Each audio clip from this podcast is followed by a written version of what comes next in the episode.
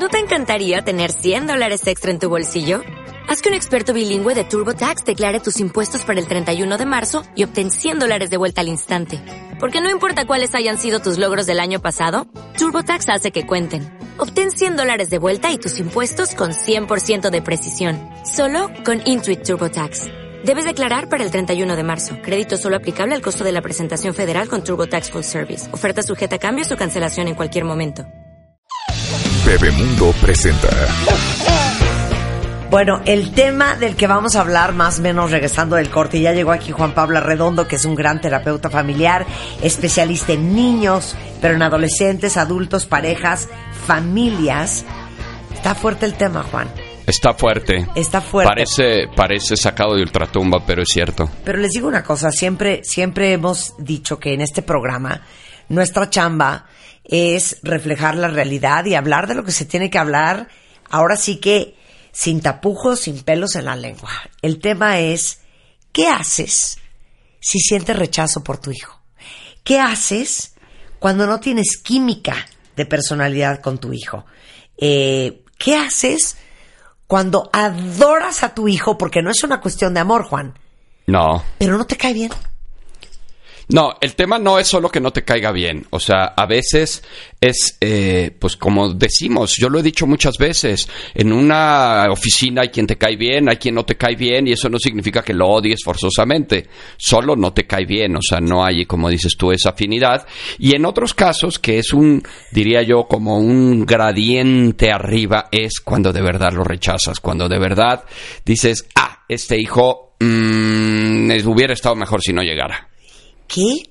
O sea, así, así tal cual. Sí, sí. Así tal cual. Así tal cual. Sin pena. Sin pena. Sin y además hay, hay y muchas sin que razones. te tiemble la mano. Sí. Pero espérate, antes de que entremos, porque no quiero entrar así de lleno y luego nos va a dar el corte. Lo impresionante es que no tiene nada que ver con amor. No, tiene que ver con eh, problemas como internos, como problemas con tu pareja, como problemas con el entorno. Y entonces ese hijo termina representando algo que tú no querías para ti. Y entonces ahí es donde viene esa no afinidad o esas, esos parecidos a otras personas que en un momento dado tampoco te caen bien y entonces pues resulta que terminas tú también eh, rechazándolo o haciéndote a un lado de esta persona. Es que si, si pensamos así como objetivamente de la maternidad y la paternidad, tú dices, mi hijo, o eh, van a ser mi hijo, o quiero tener hijos. Pero la verdad es que la maternidad, la paternidad, el embarazo, es traer una persona al mundo. Así es. Una persona totalmente diferente a ti, Sí. independiente a ti, que usó tu carne y tu sangre y tu cuerpo para existir. Pero antes de ser un hijo, es otra persona. Sí, sí. Es como tú. Es un es, otro tú. es otra persona. Claro. Es que si me entiendes cómo lo estoy diciendo. Sí, sí. O sea, sí es tu hijo, pero adivina qué, es otra persona. Sí. Y las personas a veces te pueden no caer bien, Sí. puedes no conectar. Y puedes tener características que a lo mejor se parecen a las tuyas y que te chocan, o que se parecen a las tuyas y amas, pero que se parecen a las de tu esposa o de tu esposo y que odias, o que se parecen a las de las personas que tú más detestas en la vida. Vamos a suponer, voy a poner el típico ejemplo: tu hijo eh, eh, crece muy reservado y tú odias a los reservados, no te gusta, te gustan las personas abiertas, pues ahí ya no empiezas a tener ese tipo de afinidad. Ahora, ahora sí, hay razones bien poderosas y bien fuertes por las que puede ser que no puedas aceptar a tu hijo. Sí, hay, hay varias y por supuesto yo estoy convencido de que no dije y que no voy a traer a colación todas, pero sí son las más importantes. La primera es pues porque eh, se cree que no es tu hijo. Sobre todo estamos hablando aquí, nos vamos a referir un poco más del papá hacia los hijos, ¿no? Claro, esta postura no quedaría en, en, la mujer. Aunque yo tengo casos en donde, por ejemplo, una mamá no acepta al hijo porque, por ejemplo, y tengo un caso muy, muy, muy cercano ahorita, de eh, porque no sabe de quién es, no sabe si es de un papá o del otro papá. Se quedó con un papá eh, pero pues no tiene la certeza de que ese papá sea realmente su papá. Y ella desearía que fuera del otro, ¿no? Aunque finalmente pues nadie sabe, nadie supo y tal vez nadie sabrá. El resto de la lista, regresando el corte, no se vaya. Escucha, escucha todos nuestros playlists y contenidos en Spotify. Búscanos como Marta de Baile. Marta de Baile. On the go. Instagram de Baile. Síguenos en Instagram como Marta de Baile. Y no te pierdas lo mejor de Marta de Baile dentro y fuera de la cabina. Instagram Marta de Baile. On the go. Estamos de regreso en W Radio en una plática bien, bien fuerte con Juan Pablo Redondo. Eres especialista en terapia infantil, de adolescentes, familiar y hasta de pareja. Eh, más de 30 años de experiencia en el 30. tema. Y estamos tocando un tema bien, bien duro, pero bien real. ¿Qué hacer cuando sientes rechazo por tu hijo? Y justamente antes del corte empezamos con la lista de las razones por las cuales puedes no aceptar a tu hijo o sentir un rechazo por él. Sí, eh, hab- habíamos dicho por creer que no es tuyo en el caso de los hombres o muchas veces por no saber exactamente eh, de quién es, porque esto también Sí, lo... ¿Quién fue el papá? Exacto, ¿no? Eh, dos, porque te lo fincaron, es decir, porque te lo endosaron, porque tú no querías tener un hijo y sentiste una presión terrible para tenerlo, o que simple y sencillamente una mujer en un momento dado pues se embarazó y te llegó con el chiste de decir, pues ¿qué crees? Sí estamos embarazados y entonces esto implica pues que te doy una responsabilidad que tal vez ni querías ni te no interesaba. puedo creer endosarle a la fuerza la paternidad a alguien más. Uy, Esos cuentos de, pues para amarrarlo se embarazó, es que no puedo creer forzar la paternidad sobre alguien. No, la no, y es mucho más común, yo creo, todavía en estos tiempos de lo que creemos. Bueno, esa es una gran razón. Porque, porque a fin de cuentas eh, sigue habiendo pues un montón de obsesiones en las relaciones, aferres, este, relaciones destructivas, en donde yo veo que pues ya se me está yendo y entonces una forma de retenerlo es decir, pues... o sea, imagínate ¿qué qué furia crecer y, y darte cuenta que tu papá te rechaza porque tu mamá se lo ensartó. Claro, claro, por supuesto. Y además, bueno, si esto se entera y si no se entera, a fin de cuentas en vivo todo el tiempo a expensas de ese rechazo de mi padre, cuando yo la verdad ni explicación tengo de eso. No tengo idea de por qué me están, ahora Qué sí que me están haciendo esto, Qué ¿no? fuerte. Otra de las razones es porque se parece a, ¿no? A quien sea. ¿No? Se parece a mi mujer, que la odio, se parece al abuelo, se parece a este el otro fulano que sí. era el novio, se parece a, o sea, cualquier cosa que tenga que ver con los con, con el parecido físico del hijo puede generar mucho rechazo. Un ejemplo muy común es pues yo soy blanquito.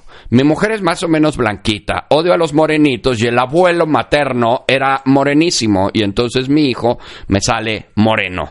Entonces eso puede ser una razón absoluta. O al revés, ¿no? nació güero. Claro, nació güero, eh, nació de ojo claro, nació no de ojo claro, ¿no? Porque eso también está esta cuestión de, de- del físico, pues se quiere como perdurar y no se logra, entonces por, por esos parecidos a eh, cosas que no son mías. Incluso yo he tenido pacientes que eh, no les cae bien sus hijos porque se parecen a ellos. ¿no? Y ellos no se gustan, ellos no se agradan, ellos incluso se medio odian, entonces pues evidentemente hace que tampoco quieran a su hijo porque tienen un gran parecido a ellos que a fin de cuentas ellos tampoco se quieren, ¿no? Y entonces esto pues genera rechazo. Otra es porque me robó a mi mujer, ¿no? Ay, De verdad. no, esa sí no te la a Te lo prometo. Siento que estás inventando. No, te lo prometo. Mientes por convivir. Imagínate una pareja feliz, enamorada, que vivieron los mejores años de su vida cuando estaban casados sin hijos. Llega el hijo. La mujer se deposita, se voltea completamente sobre el hijo y deja al marido de lado. Y de verdad, hay muchas parejas que han llegado al consultorio eh, a punto de separarse o separándose porque dicen, a partir de que mi hijo nació yo dejé de existir. ¿no? Entonces, esta idea que muchas mamás tienen de volcarse sobre los hijos, yo les digo a las mamás siempre, siempre, invariablemente, recuerden que ustedes antes de ser mamás fueron pareja y la única manera que existe de que ese hijo tenga una familia es si ustedes siguen siendo pareja. Si ustedes dejan de ser pareja, él va a ser un hijo maravilloso de papás súper amorosos divorciados. Entonces, pues sí, volcarte sobre los hijos es una de las causas principales por las que un hombre puede rechazar a su hijo. Y si hay, y también hay casos de mujeres celosas ah, claro. de la relación de sus hijas con su papá. No, hijas o hijos, porque acuérdate que ahora ya nos volcamos mucho los papás sobre hijos y hijas. Entonces, a veces de verdad dicen, es que ya ahora son ellos dos contra mí. Y entonces ya no hay pareja por un papá que está completamente vinculado hacia ellos. Otro es por dependencias y apegos hacia el otro hijo, que era lo que estabas diciendo.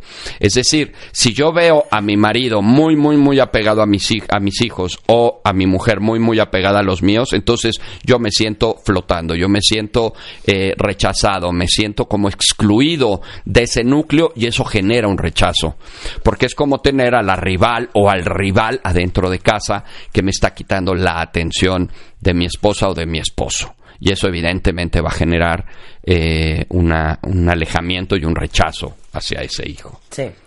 Otra es por llegar en un mal momento. Esto de verdad parece cosa de, inventada, pero eh, en verdad eh, los hijos llegan a veces en muy malos momentos, ¿no? Eh, cuando yo me iba a cambiar de casa, cuando estábamos con problemas económicos, cuando estábamos con problemas emocionales, mm. cuando... Este, cuando ya nos habíamos separado. Cuando ya nos habíamos separado, por ejemplo, cuando... Eh, tuve el mejor y más maravilloso trabajo de mi vida soñado que esperé, pero me embaracé y ya no lo pude tener, ¿no? Entonces llegan en mal momento estos hijos y me rompen. cuando estaba muy grande por supuesto, ¿no? O muy chico, Porque a fin de cuentas llega el, eh, el, hijo cuando tenías 16, 17 años y entonces esto me parte a mí, pues todo el resto de mi vida. Yo tengo muchas chavitas así, que tuvieron hijos a edades muy tempranas y pues lo menos que hacen es que sean este, hijos de su mamá y con cierto tirre hacia ellos, ¿no? Otro muy importante es porque por ser de un sexo distinto al que eh, yo esperaba. Esto de verdad parece porfiriano y retrógrada, pero sigue siendo un nicho, ¿no? Si yo esperaba un niño y me llegó niña, si yo esperaba niño y me llegó niño, o sea, gracias no, ¿no? Este, no lo puedo regresar y traerme otro porque este no es ni el que cumple mi expectativa, ni lo que yo quería, ni lo que yo deseaba, y entonces empieza a haber ese, ese rechazo muy importante, ¿no? Eh, otro es por ataduras o por pérdidas de cosas, ¿no? Esto implica que eh, empiezo a ganar dinero, de pronto tengo un hijo, entonces mi dinero ya no es mío, ya es para mi hijo, entonces yo ya no puedo hacer aquello que yo quería y entonces ahora me tengo que quedar aquí y ahora me ató y ahora eh, tengo una condición que a fin de cuentas no quiero, ¿no? Eh, por lo económico, bueno, pues es una causa absoluta, ¿no? Este, llega un punto en el que no, eh, no cuento con los recursos necesarios, me limita horriblemente en toda mi vida y entonces, ash, por tu culpa yo no puedo hacer tales o tales o tales cosas, ¿no? Y esto, bueno, va, va generando esta, este rechazo. Es que te digo una cosa, Juan Pablo, antes de que entremos de lleno a cómo afecta. Yo creo que en la mayoría de estos casos, cuentavientes, eh, que no es justificación, estamos tratando de explicar por qué puedes acabar sintiendo rechazo por un hijo, me parece impresionante lo poco educados y lo poco conscientes que a veces somos a la hora de tomar la decisión si queremos o no traer a otra persona a este mundo. Comillas, comillas, tener un hijo. Porque pareciera que nace de un sueño personal, de una visión y una expectativa que plantamos sobre ese hijo que va a venir de todo lo que nosotros imaginamos que va a ser, de todo lo que queremos que sea y que cumpla los sueños que tenemos individualmente de nuestra propia maternidad y paternidad. Claro. Entonces pareciera que estamos esperando a que el hijo llene todas esas ideas que nosotros tenemos. que cuando no las llena, te sientes totalmente frustrado y defraudado. O sea, los niños vienen a este mundo con una cantidad de, de, facturas por pagar, de cumplir nuestros sueños y nuestra imaginación impresionante. Y además son facturas impagables. Entonces, porque el niño qué va a saber que tú querías que fuera de ojo claro. Claro, de ojo claro o blanco o heterosexual. este o, hombre o mujer. O, hombre o mujer o obediente o educado o guapo o está muy cañón. Sí de verdad me, me, impresiona mucho y yo creo que este sería un gran ejercicio, no solamente para todos los que nos están escuchando que son papás, pero para todos los que nos están escuchando que todavía no han tenido sus hijos. Y es que ahí entra algo que eh, alguna vez hemos hablado que se llama la fórmula de la frustración que dicta que eh, la expectativa menos la realidad es igual a frustración. Es decir, todo el espacio que se abre entre lo que yo espero de algo, de lo que sea, y lo que en realidad tengo es un espacio vacío que no tiene nada, y eso forzosamente se va a llenar de frustración, de infelicidad, de insatisfacción. Y esto es lo que pasa con los hijos. Cuando yo tengo expectativas muy elevadas de mi hijo y esa expectativa no se cubre por la razón que sea, la eh, experimentación es de frustración a fin de cuentas. Y esa frustración puede llevar, evidentemente, al rechazo. ¿no? Tengo, por ejemplo, el caso ahorita de una eh, pareja en donde tenían ya un hijo, andaban mal eh, ya emocionalmente, la, relación andaba mal, ella se vuelve a embarazar y él, con un afán, así lo veo yo, de eh, castigarla a ella por haberse vuelto a embarazar, rechaza al segundo hijo. Claro. A ver, ¿quién de ustedes, cuenta que esté escuchando? se ha sentido toda la vida rechazados por su mamá o por su papá. Claro. Porque ¿cómo, nos afecta? O sea, si esas dos personas que son las que te trajeron al mundo, son las dos personas que suponen quererte y aceptarte y amarte por sobre todas las cosas y de manera absolutamente este, desinteresada eh, sobre cualquier otra persona en el mundo, debe de ser un impacto espantoso en el alma de un niño. Lo es, lo es. Y es justamente ahí en donde viene el principal elemento que se ve afectado. Eh, por la eh, por el rechazo de alguno de los padres eh, tenemos que recordar pues que las dos figuras más importantes de los hijos son los papás no ambos cuando hay esta sensación de rechazo se comienza a digamos a evitar lo voy a decir de esta forma, el llenado de algo que denominamos la confianza básica. Y la confianza básica lo explico de muchas formas. Una de ellas es, es esa sensación de haber llegado a este mundo con un lugar. Eso es confianza básica. Un lugar en donde de verdad se me esperó, donde se me quiere, donde se me aprecia, donde eh, me esperaban con ansias. Si me permite rápido hacer una analogía, es muy, muy rápida. Eh, llegas tú a casa de una amiga, te estacionas enfrente, está la casa completamente oscura, tocas y tocas y tocas, de repente ves que está la luz de la eh, recámara prendida por la televisión, de repente alguien se asoma, te hacen así que ahorita bajan, bajan, este van prendiendo la luz de la entrada, te abren, están en pijama, este pasas, la casa estaba llena, está completamente este desarreglada, este no hay ni dónde sentarte, te sientas y te dicen, "Híjole, amiga, no tengo nada que ofrecerte, ¿quieres agüita? Ahí le paro. Opción B, llegas a casa de tu amiga, te abren la puerta antes de que tú te bajes del coche, está todo prendido, entras, están bien vestidos, entras a una sala que está recogida, con botana en el centro, y te dicen, amiga, tienes aquí tu bebida favorita. Evidentemente, ¿en dónde te sentirás mejor? Bueno, pues en el segundo. Eso es la confianza básica. Es cómo llegas tú a este mundo esperado por tus papás, ¿no? Y que evidentemente tiene que ver con cuidado, con protección, con eh, cariño, con aceptación, con reconocimiento. Todo eso es la confianza básica. Que dicho sea de paso, en la confianza básica se recarga la confianza en uno mismo. Entonces, ¿qué pasa cuando tenemos chicos o hombres o adultos que no tienen confianza en sí mismos? Lo más probable es que provenga de una falta de confianza básica. ¿Qué entenderíamos como una confianza en sí mismo?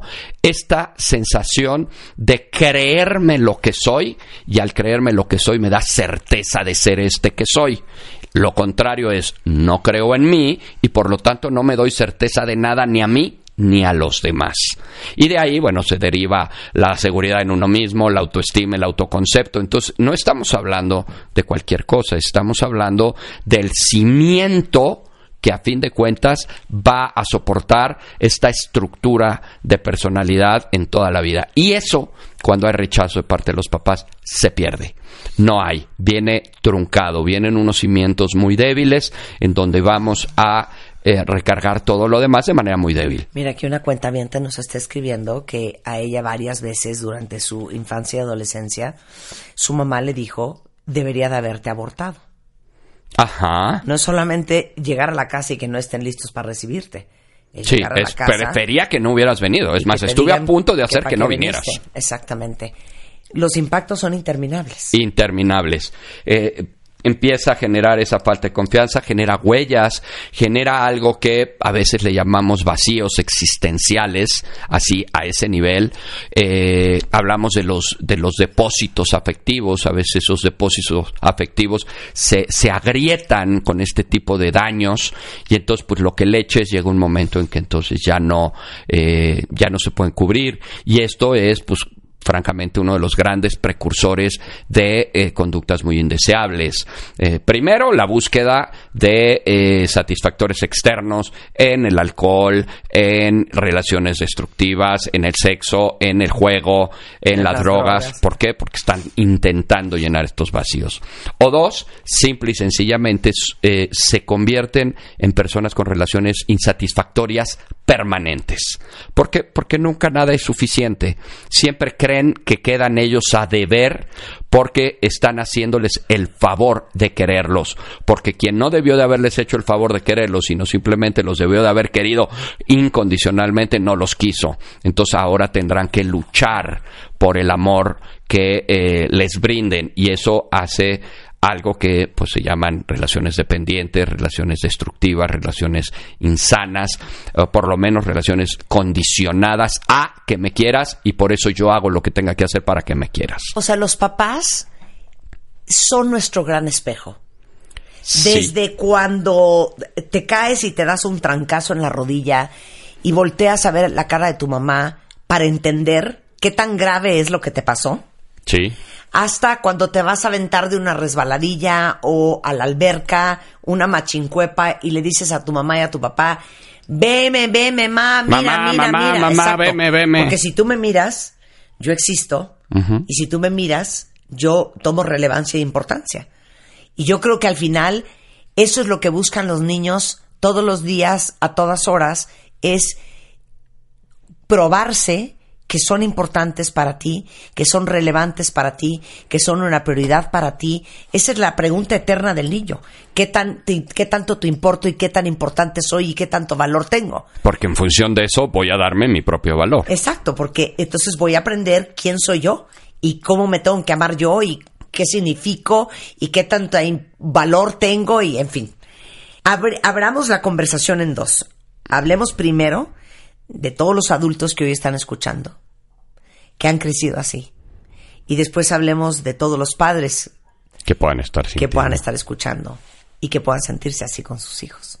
Sí, perfecto. Primero, ¿qué, ¿qué, tienes que hacer si en un momento dado tú eres víctima de un papá que te rechazó o de una mamá que te rechazó?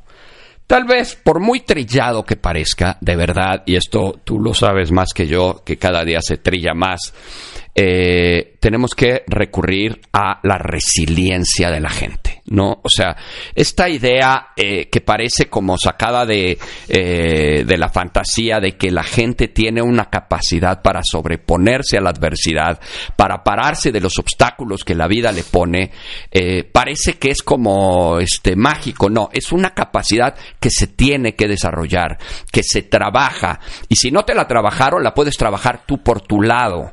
¿Cómo? Pues enfrentando justamente esas vicisitudes, esas amenazas del entorno a través de tres estrategias juanpablescas claras. La primera es a través de la estrategia de Lázaro, ya lo habíamos hablado alguna vez, párate y anda, te caíste, párate y anda, te pegaste, párate y anda, ¿no? Te rechazó tu papá, párate y anda. te cuando yo era chiquito... Párate y anda, te, te cortó la novia, párate y anda. ¿Sí? ¿Por qué? Porque así tiene que ser, punto. Dos, a través, también digo, de la estrategia de la Pacheco del 11. Y es, aquí nos tocó vivir, ¿no? Esto es lo que hay. Qué tonto eres. Esto es lo que hay, así es. Es que me hubiera gustado, sí, me hubiera gustado también que no hubiera hambre en el mundo y sí hay hambre en el mundo. Entonces, hay que aprender a vivir con lo que nos tocó vivir y no solamente vivir con eso, sino adicionalmente ser felices. Entonces, eso es. Y la otra es move your ass. Mueve tu trasero, ¿para dónde? Para donde quieras. Muévete. Tienes un problema, muévete. Tienes un conflicto, muévete. Te rechazó tu papá, muévete. Te rechazó tu mamá, muévete. ¿Por qué? Pues porque aquí te tocó vivir. Así es de que, párate y anda. ¿No? Entonces, hablar de resiliencia no es Oye, poca lo cosa. contrario es todos los amigos que tenemos, los conocidos, las parejas que siguen en no, es que tú no me entiendes por qué.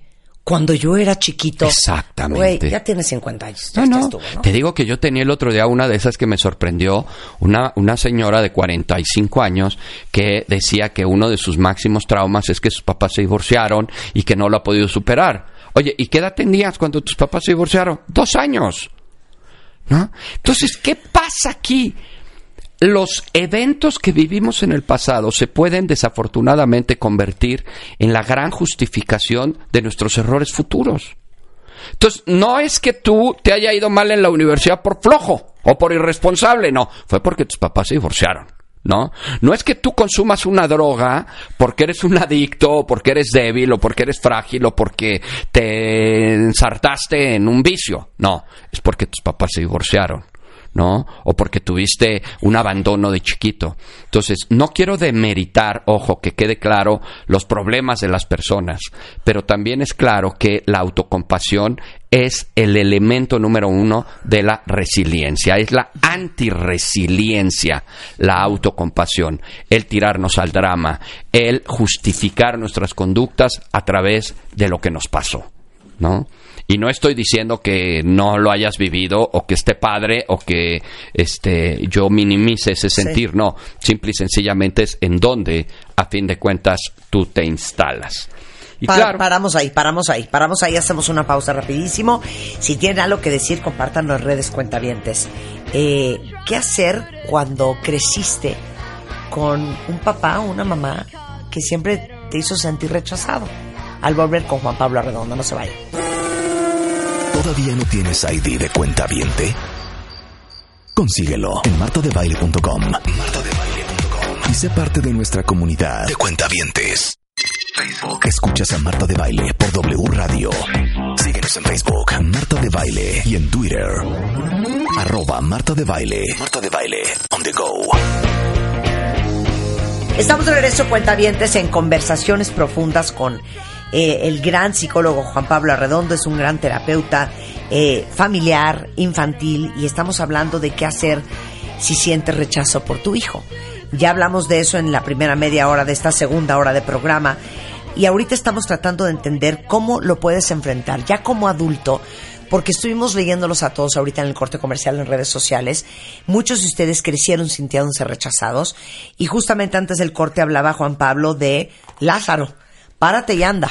Párate de y la anda. resiliencia, de, eh, bueno, esto es lo que hay, y aprender a vivir con lo que hay, con lo que hubo y a pesar de eso ser feliz. Claro, y porque si no en- condicionados, estaremos condicionados a que ya no voy a ser feliz porque me abandonaron o porque fui adoptado o porque eh, tuve carencias económicas o porque me golpeaban o porque me maltrataban o porque tuve un abuso sexual. Entonces estaría yo supeditado y condenado a la infelicidad eterna por ese tipo de situaciones. Y creo que al contrario, si ya las viviste, ahora una de las formas que también eh, con las que se puede trabajar este tipo de rechazos es en, en estos mecanismos compensatorios en donde yo pueda convertir el rechazo en motivación, en logro, en empuje, en resiliencia, en hacer de mí eh, aquello que yo sí quiero y no aquello que hicieron conmigo, conmigo y con mis hijos. Yo convertirme en el tipo de, de persona y de papá que no fueron conmigo y que me empuje a ser exitoso, a ser aventado, a, tener esta eh, posibilidad de, de, alcanzarme de la vida lo que quiero para mí. Y eso también lo podemos lograr a través de esta conversión, digamos, de estos mecanismos compensatorios que vivimos. Otro es pues aceptar eh, la situación eh, eh, siempre es importante. En lugar de estarme peleando con que mi papá o mi mamá me rechazaron, tengo que aceptar esa situación. Así fue, tu mes, y entonces ahora lo que tengo que hacer es entender muy probablemente esa situación, si es que la puedo entender, y perdonar. Aquí por muy cursi que parezca, el perdón va a jugar un papel muy importante, porque yo también tengo que soltar el dolor que me ocasionó aquella persona que me rechazó.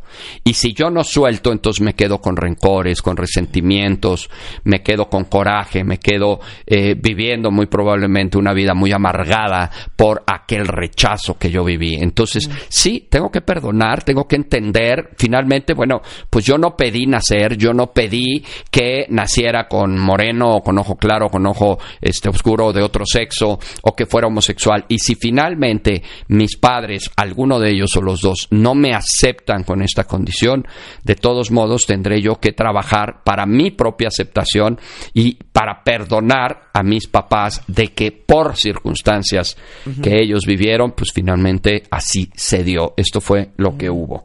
Y la otra vertiente, la otra vertiente que mencionabas, y es, ¿qué hacer si yo soy el que siento rechazo por mi hijo? ¿Qué hacer si soy yo el que a fin de cuentas, eh, por la razón que sea, las que dijimos arriba, o este, u otras, no acepto a mi hijo? Bueno, creo que lo primero que tendrías que hacer es identificar la causa de tu rechazo. Recuerda que aquello que no tienes eh, en concreto, que no tienes eh, aterrizado, es algo que no vas a poder manejar. Entonces, es importante que si tú en un momento dado sientes este rechazo, y a veces digo yo lo cambio por si me lo permiten a una no aceptación, porque a veces el rechazo es eh, tirria directa y la no aceptación es, pues finalmente no te rechazo, pero tampoco te acepto, entonces te dejo como bailando en un espacio en el que eres poco importante. No, eh, no hay enojo hacia ti, pero tampoco hay afectividad hacia ti. Y entonces esa no aceptación, pues deja este niño como aislado. Eh, una forma en la que explico muchas veces este rechazo y no aceptación es, por ejemplo, en los niños, en, en la escuela. Hay niños que son rechazados, es decir, son aquellos que directamente agreden, que directamente molestan. Y el niño no es aquel que no molestan, que no ofenden, pero que tampoco lo integran, tampoco le hacen caso, tampoco lo pelan. Y eso, pues finalmente genera un aislamiento emocional muy importante de parte de ese niño. Así sucede también con los papás y con los hijos. Puedo eh, sentir rechazo y esto va a implicar agresiones, va a implicar, eh, pues sí, una... Eh, tirria directa, ¿no? Un rechazo directo. Y en otras es, pues no te rechazo, tampoco te acepto, ¿no? O sea, no estás integrado en mi vida. Por eso resulta sumamente importante que de pronto identifiques cuál es la causa, si es porque te lo fincaron, si es porque crees que no es tuyo, si es porque te quitó alguna de tus logros que ibas a tener y ya no lo tuviste, si te afectó económicamente, si te hizo permanecer con una persona con la que tú ya no querías estar y ahora tienes que estar según tú por este hijo, en fin, estas son causas que puedes y debes identificar para poderlas manejar. Si algo no lo tienes consciente, finalmente no vas a poder manejarlo. Otra cosa que puedes hacer es trata, y lo hemos hablado muchas veces, de anteponer a tus hijos por encima de tus emociones. A veces esto tiene que ser un trabajo racional, un trabajo eh, pensado para decir, ok, si esto es así y yo en verdad no lo quiero afectar, a pesar de que no lo acepte, eh, pues quiero, necesito anteponer a mi hijo por encima de mis emociones, acercarme, vincularme con él, eh, darle afecto, cariño, aunque esto pues de pronto pudiera ser tal vez incluso un poco forzado, pero esto poco a poco va a llevar al siguiente paso y es convivir con el, con el hijo al que no aceptas tanto.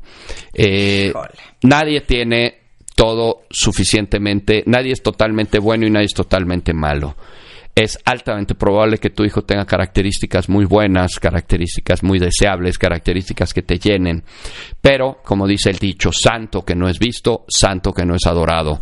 Y esto lo eh, aplico para ambos, es decir, lo aplico para el papá que no ve a su hijo o para el hijo que no ve a su papá y entonces a fin de cuentas no se generan vínculos, no se desarrollan vínculos emocionales, afectivos, cariñosos cuando no hay esta eh, convivencia. Yo en algún momento hace muchos años pregunté a un grupo de papás quién de ellos quería a su hijo al momento de nacer, estoy hablando papás hombres.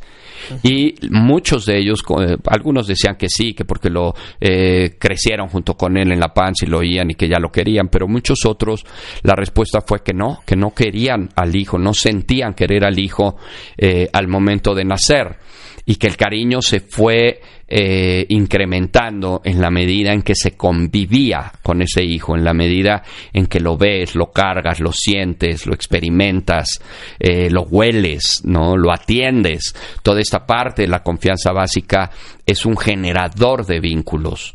Eh, y pensémoslo, ¿no? Si tú tienes a una persona que llega a tu casa y pues cuando llega dices, pues es el amigo de quién sabe quién, o es mi cuñada, o es mi, y yo tengo poca vinculación con ellos, pero en la medida en que vas eh, relacionándote, pues vas estrechando lazos, vas desarrollando vínculos y eso puede llegar a una cuestión ya afectiva, no solo de familia o de, o de conocidos, sino ya un vínculo de afecto, de cariño. Y esto pasa exactamente con los niños. Es importante que si esto es lo que te está pasando con ti, a ti, con tu hijo, tienes que convivir con él. Oye, ¿se puede disimular? Eh, yo creo que es preferible disimular que no hacerlo, ¿no? Sí. O sea, no es ideal. Sí. Pero. es lo que y debe decir, ¿por qué uno cree que los niños no se dan cuenta de las cosas? O sea, a lo que voy es que disimulando, no crean que su hijo no va a sentir y a vibrar la, la desconexión con su mamá o su papá. No, no, no, no deja de sentirla. Pero ahí lo que estaríamos haciendo es generando vínculos, ¿no? O sea, a lo mejor al principio es forzado. Y poco a poco pueda ir haciéndose menos forzado. No, a lo que voy es que si ustedes tienen un profundo rechazo por su hijo y creen que disimulando esto se va a curar, no va a jalar. Tienen, eso es algo que tienen que trabajar. Tienen que trabajarlo. Porque nada más disimulando, eso no va a progresar. No, no, no, no progresa en sí mismo, pero a fin de cuentas estamos haciendo y, cosas y trabajando cosas que en un momento sirven. Eh, otra cosa es esto, de verdad, por favor, se lo suplico, de verdad piensen, piensen, razonen, utilicen su cabeza, no utilicen a su hijo el rechazo a un hijo como arma para fastidiar a tu pareja o a tu expareja. A veces sabemos que el rechazo a un hijo es lo que más en la torre le da a la pareja y a veces es precisamente por ese coraje que tengo contra la pareja que dejo de eh, ver a mi hijo, de eh, querer a mi hijo. ¿Por qué? Porque yo sé que con eso mi pareja se desquicia. Por último, revisa tu propia relación con tus padres, tal vez de ahí venga parte de tu rechazo. Esto es un clavado que a fin de cuentas te tienes que hacer o que te tienes que echar interno, porque es probable que ahí es donde se origine el rechazo de tu propio hijo. Revisa lo que tú eh, tuviste relación con ellos y tal vez por ahí encuentres por qué estás rechazando a tu hijo, tal vez porque tú recibiste rechazo de tu padre, tal vez porque no tuviste acercamientos afectivos, tal vez porque eh, tú llegaste en mal momento, al igual que tu hijo, y eso hace que pues tampoco tú lo puedas aceptar a él porque te estás eh, de, de alguna manera involucrando en un patrón repetitivo que te disgusta, que te molesta. Por eso es importante que de veras revises tú tu propia eh, vivencia, tu propia historia con tus padres, porque tal vez de ahí es de donde ves, de donde venga y nazca esta situación. Claro. Eh, nunca es demasiado tarde para trabajarlo en terapia. ¿Y es terapia la, la solución? Este sí, la verdad es que muchas de las veces sí, por supuesto que sí. Eh, obviamente entendiendo qué pasó, por qué estoy así, cuáles son estos motores que me llevan a mí a, esto. A veces incluso eh, hay mecanismos de autoboicot, es decir, a mí en un momento dado me resulta tan satisfactorio mi hijo que lo rechazo para no sentir satisfacción porque yo me estoy boicoteando mi propia felicidad. ¿No? Y entonces, pues obviamente lastimo a otros por mi falsa creencia de que yo no merezco estar bien con mis hijos. ¿Y cuál sería tu predicción de qué tipo de papá o mamá es una persona que creció con esta gran herida de rechazo?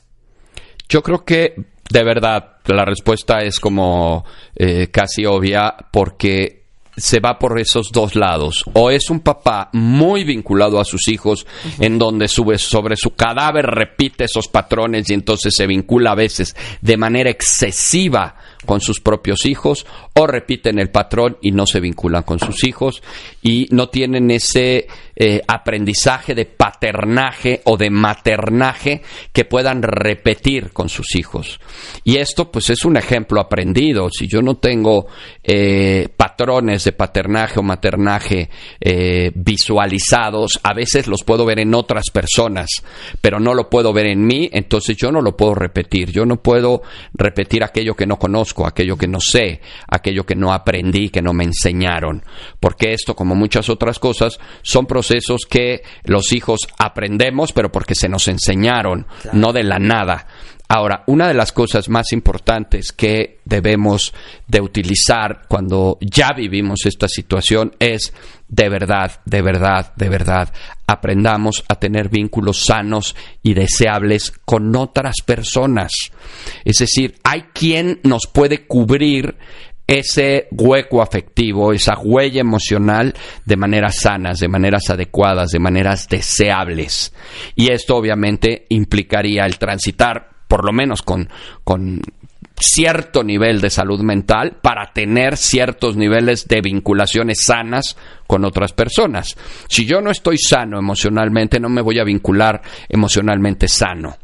Pero si yo estoy sano, yo puedo encontrar en otras personas, en una pareja, en un novio, en amigos, en parientes, en mi abuela, en mis tíos, puedo de verdad encontrar esos vínculos de aceptación, de aprobación, de valía que no obtuve de mis papás. Y, puede ser un, eh, una forma de compensar aquellos eh, afectos que no recibí por un lado, con otros afectos que de verdad en muchos casos, y me atrevo a decir casi en la mayoría, pues la gente está muy dispuesto a dar.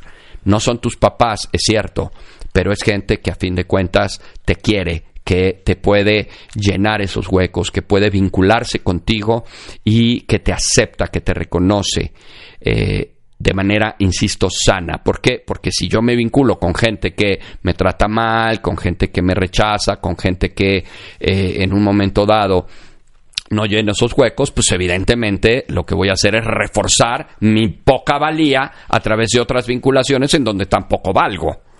Y entonces ahí es donde se hace un círculo vicioso que es enorme. Pero sí hay forma de llenar estos huecos, pues con otras figuras, con otras personas si tenemos claro que es el caso de muchos cuentavientes que obviamente no quiero decir sus nombres, que sus hijos están creciendo con una gran huella de rechazo, los niños también tienen que ir a terapia.